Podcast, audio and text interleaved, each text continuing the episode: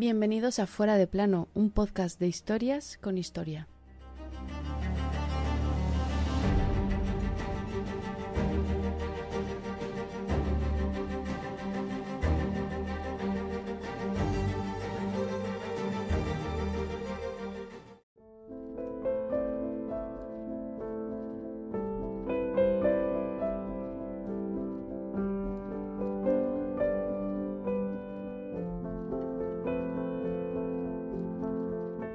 En la primera parte de este capítulo habíamos dejado a Galileo Galilei con sus descubrimientos, con sus nuevas teorías y con la llamada de la Inquisición a personarse de inmediato en Roma para dar explicaciones.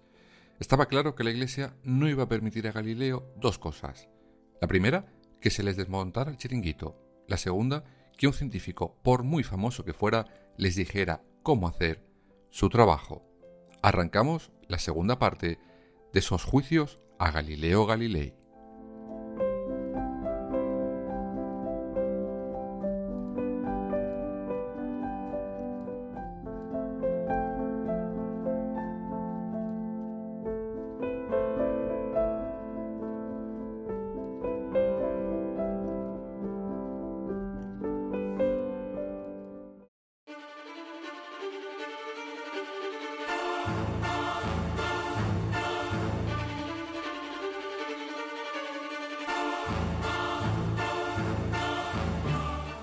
Habíamos dejado a nuestro protagonista con dos cartas. Una, la que él envía a su pupilo Castelli, que le mete en serios problemas, y otra, la que le envía el Papa, pero esta vez no para ponerle la alfombra roja, sino con una seria advertencia de la Santa Inquisición. Esto ocurre en 1616. En ese, digamos, primer juicio, ya no contra Galileo, sino contra la teoría heliocéntrica, la Inquisición pregunta a un insigne grupo de teólogos sobre la veracidad o no de que la Tierra no fuera el centro de todo y lo fuera el Sol. Como os podéis imaginar, el resultado de ese informe fue una enorme pedorreta a la teoría copernicana. ¡Qué sorpresa, ¿no? Los mismos que llevaban siglos diciendo que lo que pone en la Biblia es palabra de Dios, nunca mejor dicho, no se iban a pegar ellos mismos un tiro en el pie y asegurar ahora que Dios podía decir misa, pero que en cuestiones científicas Galileo y los suyos tenían razón. El Sol era el centro de todo. Pues no, Literalmente dice lo siguiente, tonta y absurda en filosofía y formalmente herética, pues explícitamente contradice en muchas cosas a las santas escrituras. Y oye, se quedaron tan frescos.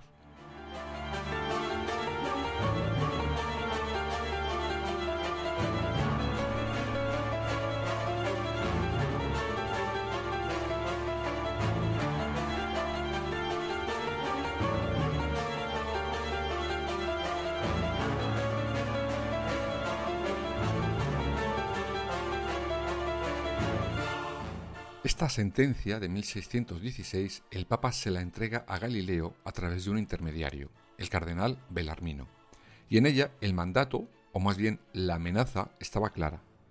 Abro comillas. Abstenerse por completo de enseñar o defender esta doctrina y opinión o de discutirla. Abandonar por completo la opinión de que el Sol se detiene en el centro del mundo y la Tierra se mueve, y de ahora en adelante no sostener enseñar o defenderlo de cualquier manera, ya sea oralmente o por escrito. Cierro las comillas. Pues bien, a pesar de que el Papa no dejaba lugar a dudas, Galileo no la entendió como una orden, sino como una sugerencia, o más bien lo quiso entender así, pues él seguirá pensando y diciendo lo mismo.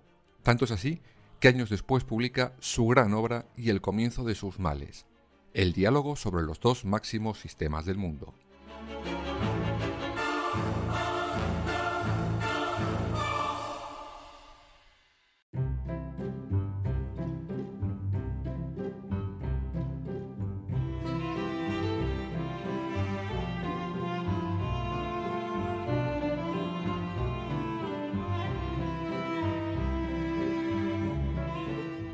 Está claro que Galileo sabía que jugaba con fuego al publicar este libro, pero le dio igual, quizás pensando que su publicada admiración por el Papa o la avanzada edad con la que ya contaba le eximiría de algún castigo. Qué equivocado que estaba Galileo. Pero ¿por qué tanto revuelo con esta obra?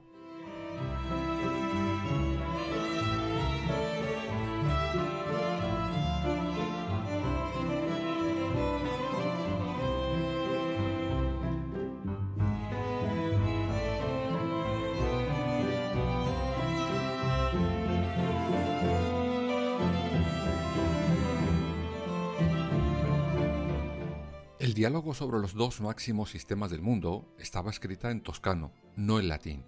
Eso ya era una declaración de intenciones en sí misma. Al publicarlo en un idioma vulgar, el que hablaba el vulgo, el pueblo, estaba claro que Galileo quería que su obra se divulgara mucho, muchísimo. Galileo ya no solo es que defendiera el modelo heliocéntrico apoyado en sus descubrimientos, es que se reía en la cara de todos aquellos que seguían cuestionando que la Tierra no era el centro de nada. ¿Y quiénes eran los que más se oponían? Exacto, la Iglesia. Se estaba riendo de ellos en sus mismísimas caras. Esta obra se escribe como un diálogo entre tres supuestos personajes. Pues bien, hay uno de ellos, el más mayor, que se llama Simplicio. Sí, ya hasta el nombre tiene guasa, que defiende la teoría geocéntrica. Otro de los personajes le responde, Señor Simplicio, venid con razones y con demostraciones vuestras o de Aristóteles, y no con textos o meras autoridades, porque nuestros discursos han de versar sobre el mundo sensible y no sobre un mundo de papel.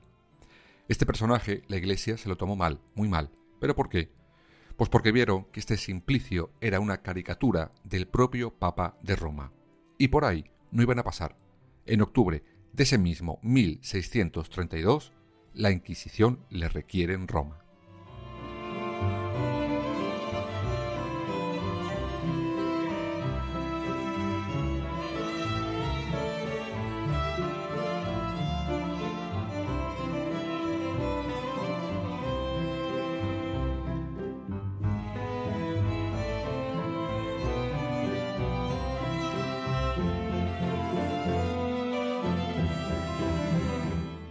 Todas formas, Galileo mm, un poco inocentón sí que era, porque cuando recibe la carta de la Inquisición para que se persone en Roma, se piensa que el Papa, que antes había sido admirador suyo, le quería felicitar por su obra. A ver, inocentón no sé si sería la palabra correcta, os lo dejo a vosotros. El viaje se retrasa unos meses, hasta primeros del año siguiente, porque Galileo estaba enfermo. Finalmente, el 12 de abril de 1633, el origen de nuestro capítulo doble, Galileo se sienta por primera vez en Roma ante el Tribunal de la Santa Inquisición.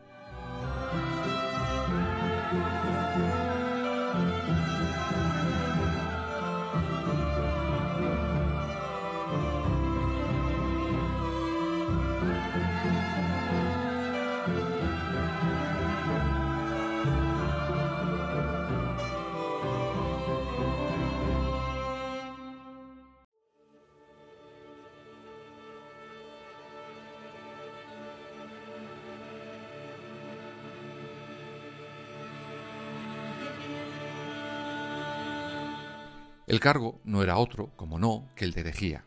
Además tenía un agravante, la sentencia de 1616. Es decir, Galileo ya estaba advertido y había vuelto a las andadas. A eso le sumaron la supuesta burla que el astrónomo hace en su gran obra, del Papa. En ese primer juicio, Galileo es sometido a un larguísimo interrogatorio. Durante el mismo, reconoce los cargos, pero vuelve a lo que explicábamos en el capítulo anterior, que sus teorías también eran obra de Dios, que el único problema era que se debían reinterpretar las Sagradas Escrituras. Sin embargo, eso no convence a nadie allí. Al revés, decir eso es decir que Dios se equivoca, y por ahí no iban a pasar. Lo cierto es que del juicio en sí se conservan muy pocas cosas, a pesar de que en su momento los 70 días que duró ocupó muchos, muchísimos volúmenes de información y testimonios.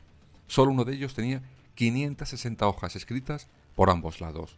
Así que os podéis imaginar la cantidad de cosas que se pudieron decir por todas partes durante esos 70 días. Después de esos días, el tribunal cierra el caso y pronuncia su sentencia sin capacidad de recurso alguno.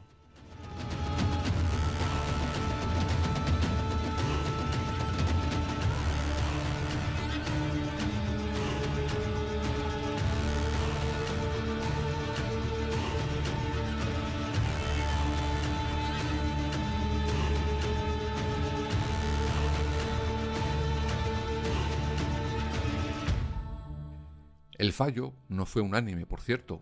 El tribunal lo componían diez personas y Galileo es condenado por siete. Quedaría, según ellos, probada la herejía de Galileo y le condenan a prisión conmutable por arresto en domicilio. Además, condenan a sus obras al listado de libros prohibidos de la Inquisición. Galileo deberá abjurar de sus palabras y tendrá que recitar semanalmente los salmos de la penitencia durante tres años. Creo que merece la pena que leamos la sentencia entera. Es breve. Abro comillas.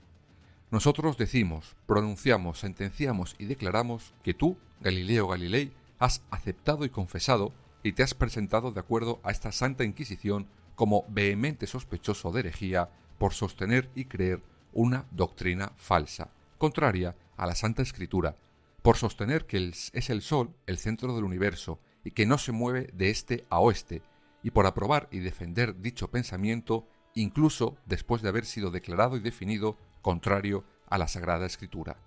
Por lo tanto, ha sido merecedor de todas las censuras y amonestaciones promulgadas por los cánones sagrados y todas las leyes particulares y generales contra este tipo de delitos. Estamos, en este santo oficio, considerando tu absolución con una primera condición, que es tu abjuración en nuestra presencia con corazón sincero y fe verdadera, en la cual maldigas y detestes los errores dichos y las herejías pronunciadas, así como cualquier otro error o herejía contraria a la Iglesia. Solo de esta manera podremos absolverte. Asimismo, ordenamos que el libro Diálogos de Galileo Galilei sea prohibido por edicto público. Con tal castigo deberás ser más cuidadoso en el futuro, así como servir de ejemplo a otros para que se abstengan de cometer este tipo de delitos. Por nuestra voluntad te condenamos a formal prisión. Como pena de salutación te imponemos recites los siete salmos de penitencia una vez a la semana durante los siguientes tres años, y nos reservamos el poder de moderar, conmutar o eliminar el total o las partes de las penas pronunciadas en tu contra. Cierro las comillas. Galileo, el 22 de junio de 1633, se retractará de todo lo dicho y publicado.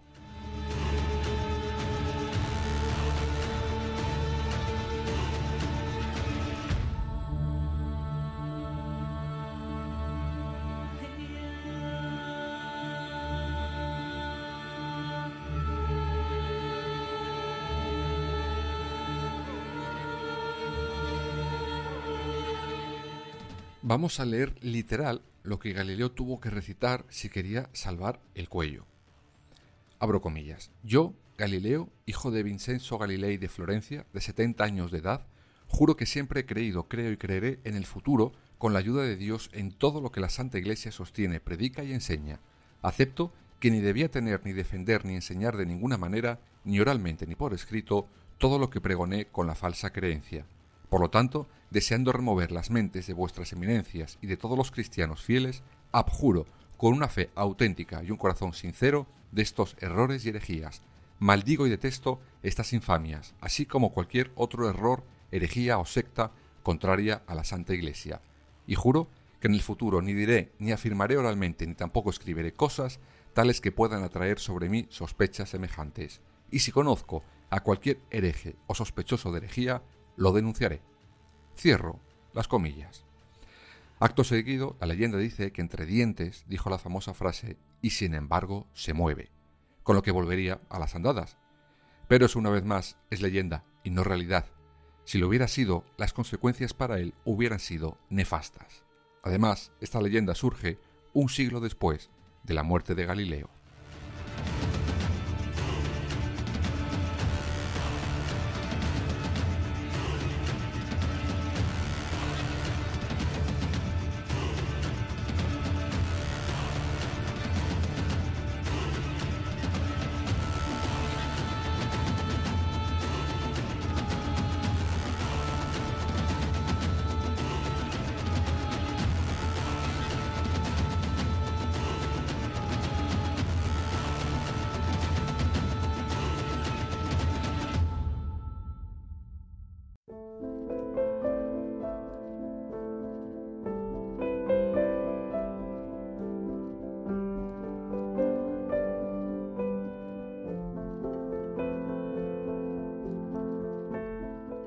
Es cierto que algunos dentro de la Iglesia vieron desmesurada la condena. Tanto es así que el arzobispo de Siena le ofrece su casa para que pase su condena bajo arresto domiciliario. Esto jugó en contra de Galileo, pues el arzobispo le permitió pasear, salir, recibir visitas, organizar debates científicos. En ellos Galileo seguía defendiendo lo mismo de siempre, que la Tierra no era el centro de nada. Por mucha condena, por mucha juración y por mucha leche en vinagre, la verdad era la que era, que el Sol sí era el centro de nuestro universo. Dijera la Biblia misa en hebreo, nunca mejor dicho. Pues bien, un anónimo delata de nuevo a Galileo y se le recluye en su propia villa de Florencia. Además, solo se le permitirá tener contacto con sus familiares, ni amigos, ni tertulias, ni nada de nada.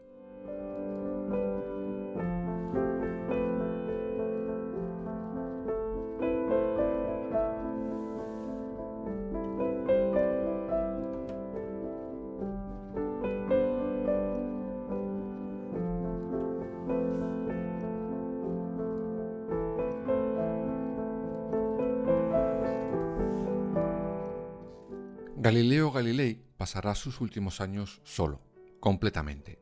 Con la única persona con la que mantiene contacto es con su hija Virginia, y será por carta, pues es monja de clausura. Todo hasta que ella muere. En ese momento a Galileo le permiten tener relaciones con amigos por carta, siempre y cuando no trate los temas por los que le habían condenado. A final de sus días, ciego y apartado, la Inquisición parece que levanta el freno y le permiten contratar a alguien para que le cuide. El 8 de enero de 1642, Galileo Galilei morirá en su casa cárcel.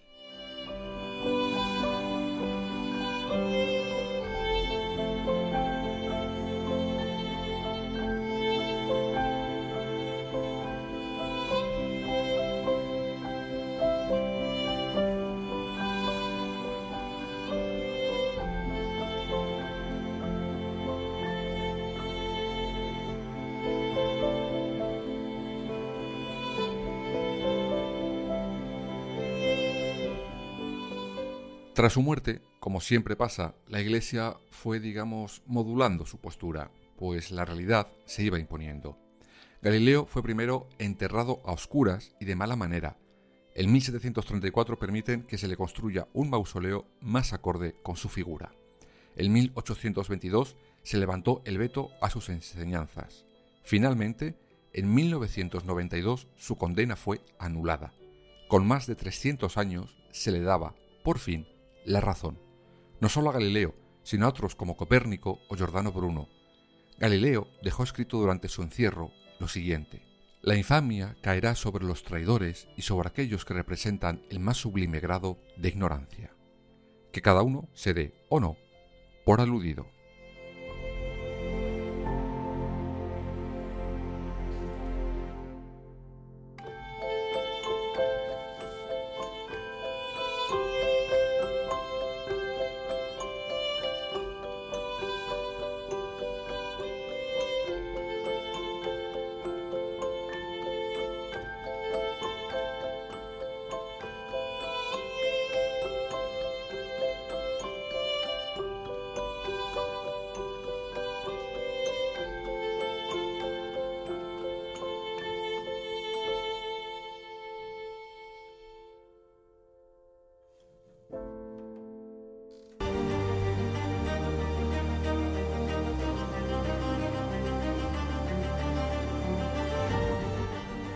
Fuera de plano. Suscríbete en las principales plataformas y síguenos en nuestras redes sociales, Instagram, Twitter y Facebook. Fuera barra baja de plano.